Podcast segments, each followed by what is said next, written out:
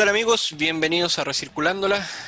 Estamos de nuevo aquí con mi amigo Bastián Burgos. Don Bastián, cuéntenos cómo está. ¿Cómo estáis, Robertiño? Súper bien, contento. Qué bueno. Qué bueno, yo también, fíjate. em, tenemos una entrevista súper responsable con, con los temas medioambientales, con los temas de, de responsabilidad social. Y, y que yo creo que puede ser una fuente de inspiración para muchas personas, no solamente por el emprendimiento que tiene, sino que también como persona. Sí, así es. Eh, la verdad es que ya hace rato que, que queríamos entrevistarla y ahora lo logramos. Y, y la creo que se viene una muy buena entrevista. Pero para eso, y como, como introducción, ¿qué haces tú con tu ropa, Bastián? La que la que te va quedando chica o la que la que la que por, fue- por, por, por desgaste material se, se va quedando ahí Ese media- fue, un, eso fue un golpe bajo, pero bueno.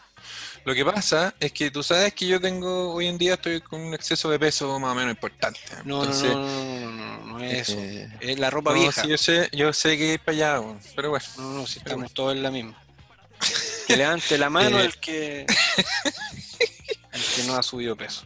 Bueno, lo que hago normalmente es em, regalarla. Eh, siempre con, con mi señora tenemos la... eh, eh, habitualmente cuando ya eh, o está muy vieja la ropa o, o, mm, eh, ya me quedo chica o algo así, siempre lo que hacemos o tratamos de hacer es regalar la ropa. Sin embargo, en oportunidades cuando, cuando a mi señora le da la, la- la de ordenar y dejar todo así, así impecable, eh, que claramente lo hacemos los dos, eh, de repente yo le digo, "Oh, no, esto me lo quiero dejar, y me dice, no, bótalo. Y yo, con la esperanza de alguna vez voy a volver a ponérmelo, pero la verdad, eh, le encuentro toda la razón. Ah, pero finalmente ese bótalo no es bótalo. Al final terminé regalándola. A mí me pasa exactamente lo mismo. Y con, bueno, yo tengo una hija que es bebé, pero que resto de mis hijos también pasa lo mismo cuando van creciendo, en porque ellos sí crecen. O estatura. es, normal, es, no- es normal que crezcan. Claro. Nosotros ya no deberíamos crecer más, pero crecemos No. igual. Sí. Claro. El- ese, ese es el problema. Pero eh, sí también se van, eh, va, va cumpliendo el ciclo con el niño, pero finalmente se va a otra persona. Eh, porque muchas veces queda ropa nueva y y hay un montón de cosas. Y el emprendimiento que tenemos ahora tiene mucha relación con eso, con, con no votar y de, y de poder darle vida a algo que para una persona ya es un desecho. Eso es vida y color. Eso, vida, color, eh, personalidad y personalizado. Intensidad. intensidad y personalizado, que eso que, que es clave. No hay una prenda igual a la otra. Así que Así es. eso es. Así que amigos, se viene un programa muy, muy bueno, eh, muy interesante de, de conocer a nuestra eh, nueva invitada. Así que nada, pues démosle nomás, Bastián. Vamos. Aquí comienza recirculándola. Bueno amigos, tenemos eh, el día de hoy una invitada que tiene un emprendimiento bien interesante, pero yo no lo voy a describir ni nada, sino que lo voy a dejar también que ella lo presente. Es bien intensa, al parecer, así, así dicen. Eh, bueno, recibimos entonces a Dominique Duque, la creadora de La Intensa. ¿Cómo estás, Dominique? Hola Roberto, ¿cómo estás? Muy bien. Te presento a mi amigo Bien. Bastián. Hola, Domi. ¿Qué Bastián. tal? ¿Todo bien? Bien, ¿y ustedes? Bien, también. Bien, bien. Que, a ver, Domi, aquí vamos a partir al tiro y que nos cuentes qué es la intensa. La Intensa es un proyecto de reciclaje de ropa. Nació así súper artesanalmente y lo sigue siendo en verdad. Eh, desde la carencia, básicamente, desde muchos problemas personales. Y al final deriva en básicamente tomar todos los residuos y los desechos de ropa, ya sea de familiares, donaciones, etcétera, y en el fondo valorar un poco estas telas que ya existen, que de alguna manera alguien les puso cariño, ya sea para tenerlas o para fabricarlas, y rescatarlas de alguna manera para que eh, sigan teniendo un ciclo de vida. Así que las transformo con mucha paciencia, mucho cuidado y trato de que mm, las generaciones más jóvenes un poco eh, puedan como darle vida a estas prendas y llevarlas en su día a día como con un poco de personalidad igual. Mm. Eso más que nada. Oye, Domi, e-, es súper, eh, no sé, se, me viene a la cabeza inmediatamente eh, hablando de sustentabilidad. Eh, todo esto, estas ropas que finalmente son sumamente baratas, que uno puede encontrar en el supermercado, y que finalmente tienen toda una huella de carbono gigantesca detrás. por ejemplo, es cosa de ver temas de Bangladesh, por ejemplo, que, claro, tú vais a cualquier supermercado y encontráis una prenda súper barata, pero no tenéis idea todo lo caro o cuántas vidas o cuántas, cuántos árboles costó. Eh, y esto claramente da, para preguntarte a ti eh, ¿qué, cuál, es tu, cuál fue tu incentivo de hacerlo más, eh, más para la venta, porque claro, uno primero dice, sí, esto a lo mejor por lo que tú contabas de, temas personales, nació por una necesidad, pero ¿cómo también después te motivó esto a vender tus productos y a poder hacerlo como venta sustentable, como algo relacionado con economías circulares? Sí, inicialmente, como les contaba, nace como por una situación personal muy compleja pero claro, no me hacía mucho sentido utilizar materiales nuevos o incorporar accesorios que fuesen nuevos. De hecho, si se fijan, en la mayoría de los accesorios que ocupo para modificar la ropa también son desechos, como son liquidaciones de ya eh, eh, productos como descontinuados, ya lo que botó la ola básicamente, que igual trato de rescatarlo para que no se transforme en basura. Y inicialmente partió como un hobby, empecé a publicar fotos de las modificaciones de la ropa que había hecho y me empezaron a llegar pedidos. Básicamente fue como, hoy arreglame esto para mí, hoy me gusta mucho lo que haces, la vendes. Y ahí derivó en que efectivamente había gente que quería comprar estos productos, esta ropa transformada. Y eh, con el tiempo empecé a hacerlo ya netamente para vender con cosas que me gustaban, etcétera. Y después abrí la posibilidad, como preguntaba Bastián, sobre mm, ya recibirla como pedidos personalizados, que en el fondo es como lo, que más le agrega valor y que tiene que ver con el fondo la identidad de la persona y eh, unirlo y fusionarlo con reciclaje al final es como lo más valioso, porque en el fondo cada persona que me pide una prenda sabe que en el fondo está teniendo materiales 100% reciclados que los retazos de tela no los boto, los tengo todos acá guardados. Y mm, básicamente la única agua que se ocupa, como decían, como los, que se ocupa es como para lavar la prenda y que trato de lavarlo una vez, aunque sea así como solo para revisar si es que hay alguna mancha que puede salir y básicamente es eso en todo el ciclo. No, no boto nada, guardo todo, hasta los pedazos más chicos de hilacha. Si quieren en algún momento puedo como mostrarle las bolsas llenas de hilacha que tengo, porque también la idea es trabajar en eso y en encontrar formas también de incorporar en toda la cadena de los productos estos desechos que todavía no les encuentro alguna función como muy determinada. O aliarme de frente con pymes que, por ejemplo, sé que utilizan estos retazos más chiquititos para hacer billeteras, para hacer libretas, etc. Oye, Domi, Domi, y siguiendo con la misma eh, pregunta, o, básicamente lo mismo asociado a sustentabilidad, también el tú, tú tienes en tu casa el, la intensa funciona en tu casa, eh, funciona en algún local distinto, ¿dónde? Y, y si funciona en tu casa, es cómo, cómo te lleváis con tus vecinos, si es que metí ruido, si es que tenía algo. Porque, porque pensamos que a todos le hemos hecho la misma pregunta, pero finalmente el ser sustentable también tiene que ver con, con ir eh, en, en, sintonía con el entorno que tengo. Sí, no, la verdad es que no tengo taller, no me dan las lucas para tener uno tampoco. Eh, no necesito mucho espacio, en verdad, básicamente es la máquina de coser, que de hecho también me la regalaron, ni siquiera compré una nueva. Me llegó así donada por herencia de chiripazos. Em, reutilicé un maniquí que era como de vitrina, que ni siquiera tiene la función de maniquí, lo tuve que adaptar, reutilicé pedazos de una colcha vieja para rellenarlo, darle la talla y poder usarlo como maniquí como de modista al final.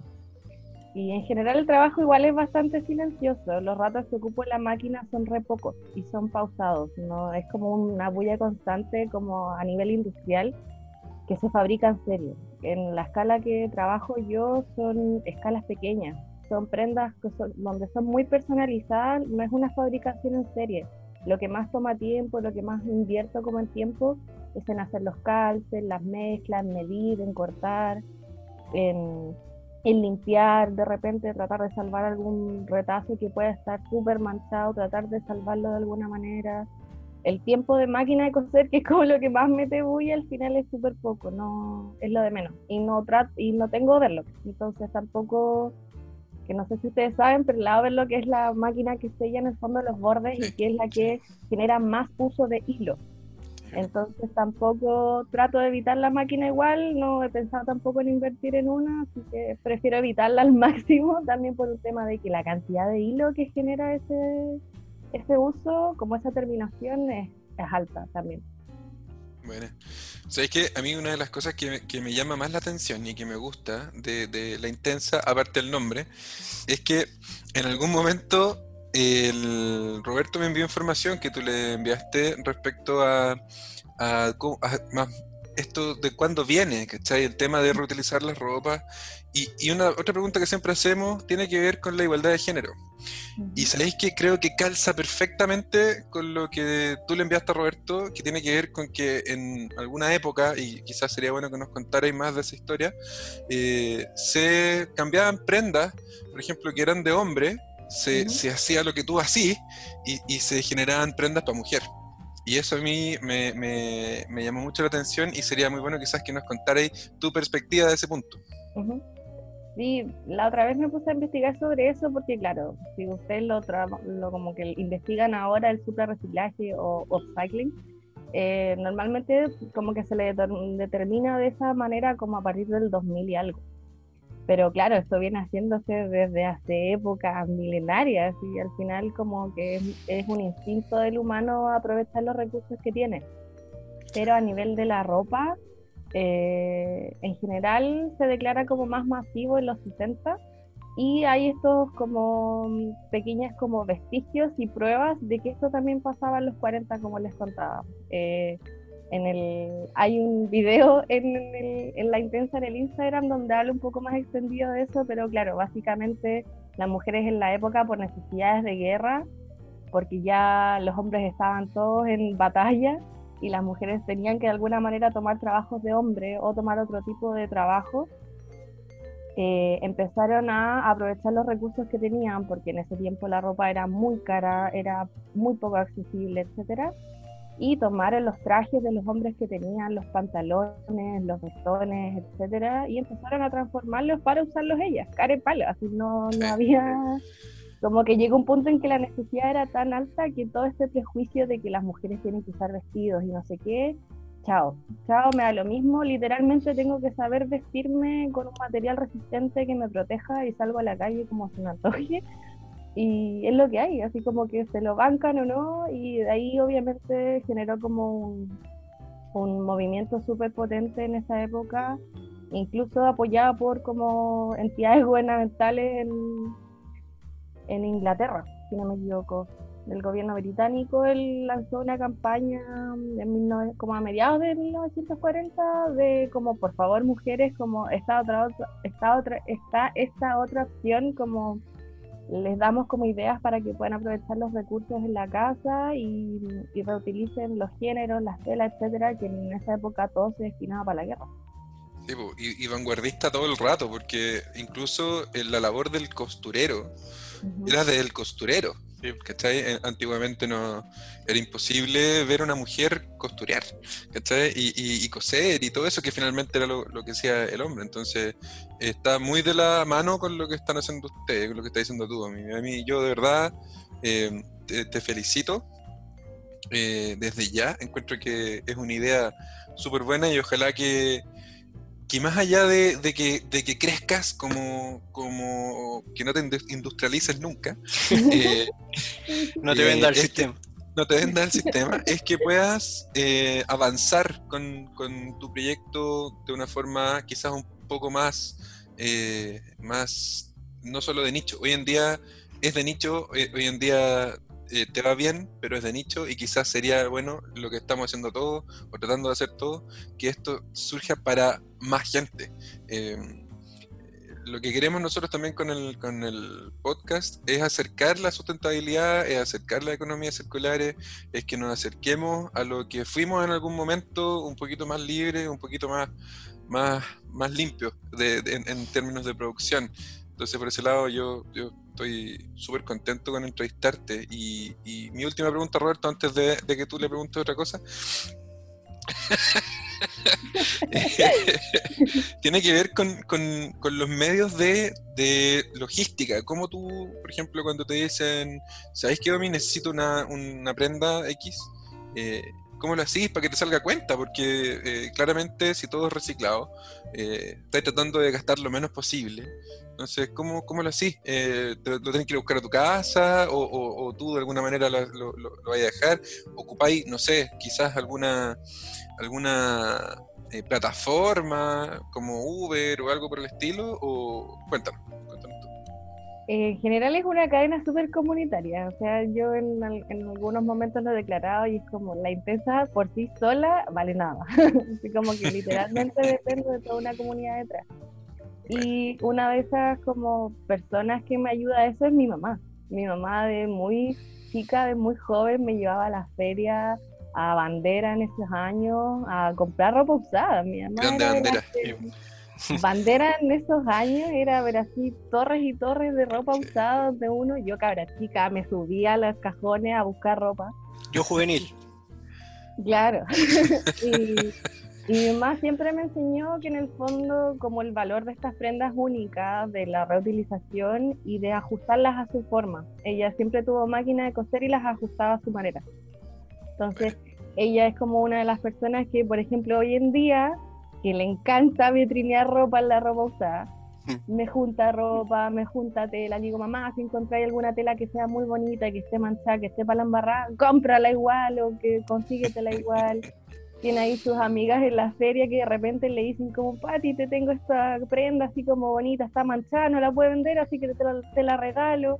Y se la regalo y me, tiene unas bolsas pero gigantes. Mi hermano vive en Santiago, entonces no he podido como tener mucho como contacto con ella, pero de vez en cuando me hace llegar bolsas de ropa llena, así que por ese lado es como tengo las telas y aparte de como donaciones de familiares, que claro, de repente usan la ropa como más nueva y que se les puso pelúa, se les destiñó o les, se achicó con la lavadora, la ropa nueva. Oye, a mí me pasa eso a cada rato. Se, me achica todo. todo la calidad de las telas nuevas es pésima. sí, pero no sé si es eso o que sube peso. También. el pandemia, sobre todo, las cuestiones del peso están. Puede ser una mezcla de esas cosas. Oye, de hecho, una buena, súper buena opción cuando uno le pasa eso, quizás acudir a la Domi, po. Sí, Estaba pensando la esto, La idea. Es la de, Tres, de tres poleras puede hacer una. Claro. De hecho, sí. De, de, como tres camisas con una prenda, por ejemplo. Buena. Oye, yo, yo me, también tengo palabras de, de, elogio y también eh, creo que, sería importante tener un mensaje tuyo también para todas estas nuevas generaciones que vemos que cada vez son, son más responsables, más sustentables, eh, con, con todos más, más cercanos también a, a, a lo no industrial.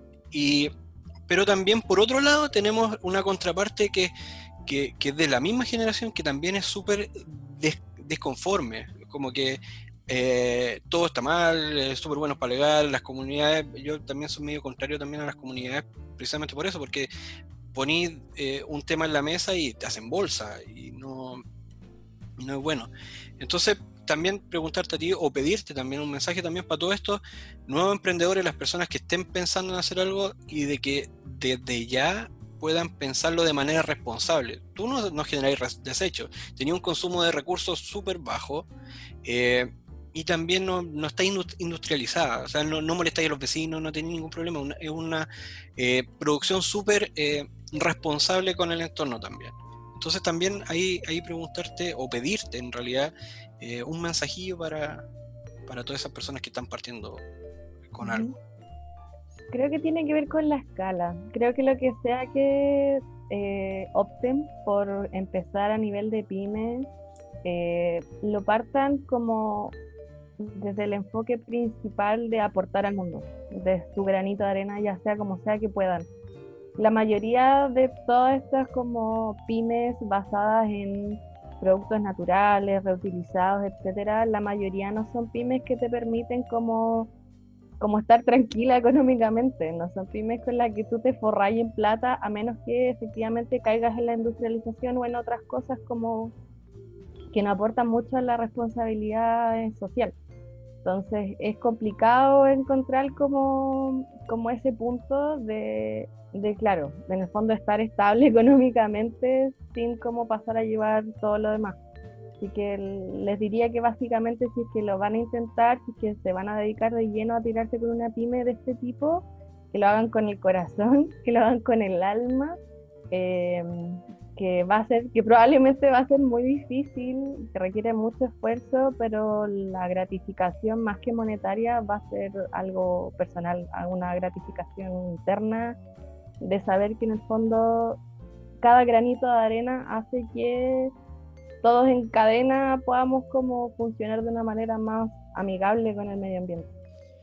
Oye, buena, y dos cositas, vamos, ya vamos a ir cerrando tu, entrevista, pero dos cosas, o sea, tres en realidad.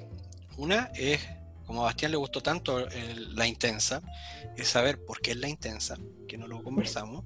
Sabemos qué es lo que, qué es lo que es la intensa, pero no sabemos por qué es la intensa. Y lo otro, las otras dos cosas tienen que ver con eh, una recomendación de un emprendimiento que tú creas que, que esté en esta línea, también lo que estamos conversando, la sustentabilidad, etcétera, economías circulares, y una canción. La que sea, por más mamona que sea, por más rockera que sea, por más eh, agresiva, no, no, sé, pero mira, nos han recomendado desde Perota Chingó hasta The Pitch Mode, así que dale nomás. Vamos con eh, ¿Por qué la intensa? La intensa básicamente soy yo. En el fondo como es empoderarme de esta parte de mí que impregna en verdad todo lo que hago. Desde muy cabra chica siempre fui muy intensa para hacer todo, así como, o con, si no con, con todo, si no, ¿para qué? Entonces es un poco una declaración de que en el fondo después de muchos años trabajando en esto, como muy desde el estigma social, desde el como el rechazo, de que ay, es que eres mucho, ay, es que como que le pones demasiada profundidad o intensidad a ciertas discusiones o a ciertos discursos. Es como de repente a cosas muy livianas yo me las tomo muy a pecho y lo disfruto, lo disfruto, me encanta, me maravilla, me interesa. Y con el tiempo me fui dando cuenta que no tiene nada de malo. Así, y mucha gente hasta el día de hoy lo sigue catalogando como algo malo. Y básicamente esta es como una declaración de como, esta soy yo, así soy, Onda como le pongo intensidad hasta para usar una ropa que ya está manchada y rota y le pongo el color y le pongo todo y mira lo que logro como hacer al final. Es como yo amo lo que resulta de cada prenda y como si los otros no lo entienden o no lo compartes como pucha, como espero llegar como a esas otras intensas, intensas en general, intensos. Todos los géneros son permitidos. Eh, que, en el fondo conectan con esto, como con que fluyen y se expresan de una manera respetuosa siempre, sin pasar a llevar a nadie sin ofensa. Y dicen lo que piensan y no tiene por qué como ser reprimido de ninguna manera, es como la libre expresión. Y, y declararlo como que es algo que me enorgullece y es algo que acepto, que me encanta y que uno también se cansa de tener que estar como lidiando con eso todo el rato, como de como de por qué tengo que estar justificando todo el rato mi intensidad, es como es así, soy así, me alegro, ¿cachai? Como si tú no lo entiendes, bacán, ¿cachai? Como no vamos a discutir al respecto, todo bien. Es, es eso más que nada, una declaración ya máxima de quién soy, una parte de mí y que creo que muchas personas como yo están en las mismas. Buena, qué buena explicación. Qué intensa. Ah, Oh, Pero ¿por qué tan intensa? tú me habláis de un chocolate No, y te puedo sacar todo un discurso intenso. Así, me habláis de... Oye, Domi, yo quiero eh, eh, pucha, eh, invitar a todos a todas las personas que nos escuchan eh, a conocer la intensa, pero también a conocer a la Dominique. Eh, siento que eh, si bien la intensa y la Dominique son lo mismo, es interesante conocerte y conversar contigo. Eh, yo estuve viendo harto el Instagram de ustedes. Hay prendas súper bonitas. Hay prendas que son de una variedad más alternativa, pero que hoy en día tienen un público eh, súper, súper grande. Y que entren a la página, quiero invitarlos a que entren al, Instagram, La Intensa, y eh, que puedan ahí conversar con, con la Dominique. Para mi gusto eh, es algo que, que hoy en día la lleva, es algo que, que, que está ad hoc con los tiempos que estamos viviendo eh, y algo que sirve para el futuro. Que lo que otros desecharon porque ya no era lo que estaba de moda eh, o porque ya tenía alguna fallita eh, y Porque que, y chico. gastaron, o porque les quedó chico como el caso mío, eh, y que gastaron poca plata en una prenda que tuvo mucha huella de carbono, ahora puedan eh, con esas prendas des- desechadas puedan vestirse más gente y, y- y de una manera mucho más responsable socialmente. Así que bacán, bacán. Sí, Muchas Sí, gracias. de hecho, a mí cuando yo le mandé al, al Bastián el video que subiste con el tema de las de las mujeres que modificaron las prendas en, en tiempos de guerra, eh, a mí me gustó bastante. Ese fue el, el que también le dije, tenemos que tener a la intensa en recirculando. y sí, y eh, nada, pues nos queda tu recomendación de un emprendimiento y de eh, una canción. Eh, emprendimiento les recomiendo a Magma Recicla. Ella viene haciendo ropa hace mucho tiempo y de un tiempo a esta parte empezó, de hecho ella es diseñadora de vestuario, ella sabe lo que hace, no como yo que soy súper experimental. ella sabe lo que hace, ella toma retazos también de telas y recicla y tiene esta onda mucho más tracha, así más rockera, súper rebelde y siempre me ha encantado lo que ella hace desde que ella plante, como que salió, se planteó desde el, desde el diseño de vestuario como en, en, en lo local, como las ventas de ropa local chilena, hecha en Chile. Es como, de- creo que si no me equivoco, es como de las más conocidas, la Belén. Y no sé si puedo agregar una yapa, pero la otra es Yang, que ella ya está así en Europa imponiendo todo. De hecho, ella es una de las que me inspiró a empezar con el reciclaje. Ella, que hace ya mucho tiempo está haciendo reciclaje y también pues, con una onda súper urbana, eh, también súper deportiva, muy sin género. Así que, mm, si puedo recomendarla, a ellas dos. De todas maneras. Buena, buena, buena, buena. Y ahora la canción. Esta Ya, canción la va a cerrar tu entrevista, así que es importante. Ya. Piénsalo can- bien. La, can- la canción tiene que ver por Dios. con lo que con lo que me hizo llegar a la intensa. Fue una canción que yo venía en el bus, así como ya decidida con esto, con empezar con la intensa, y escuché esta canción y me llegó al alma. Así que quien pueda como traducir la letra en español o que ya sepa inglés va a cachar al tiro como la letra y todo, que habla mucho de la independencia personal, del como eh, enorgullecerse de uno mismo, de encontrar su propio camino, su propio ritmo y también de no depender de la industria y del sistema un poco, así que eso, eso más que nada. ¿Cuál es? La canción es eh, Alone and Unafraid de Eliza Doolittle. La voy a escribir en el chat. Alone Afraid. Perfecto. Listo. Buenísimo. Sí. Oye, yo tengo solo palabras, como dije, de elogio. Me gustó mucho conversar contigo, eres una persona muy dulce y, y la verdad es que qué bueno que la entrevistamos, pues, Bastián. Yo creo que, que- No, bien. que fue un acierto. Hace rato, sí. Bien, buena onda, buena onda la intensa. Sí, intensa. Muchas gracias. Intensa. Entonces, ahora fui piola, fui piolita. Bueno, sí, eso, los dejamos a todos invitados entonces a conocer a la intensa, a conocer a, a la Dominique también. Y, y Napo, muchas gracias Dominique, te pasaste. Muchas gracias a ustedes, Roberto Bastián, por lo que están haciendo sobre el- este podcast dedicado a la sustentabilidad y a la economía circular y por confiar en mí también, por querer tenerme aquí en, en su programa. a, a ti por pescarnos y también. Sí, gracias. Obvio que Sí. Aquí tú eres la experimentada, nosotros llevamos Sí.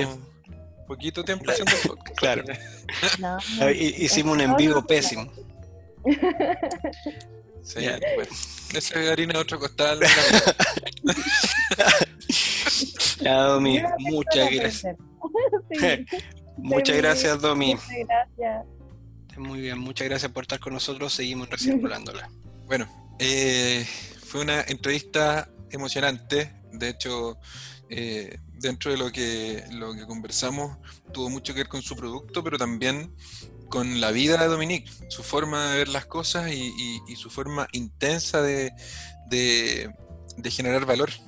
Eh, y queremos quedarnos con eso, con su intensidad. Tuvimos la entrevista con la empresa La Intensa. Y bueno, Roberto, no sé, algo más que quieras comentar.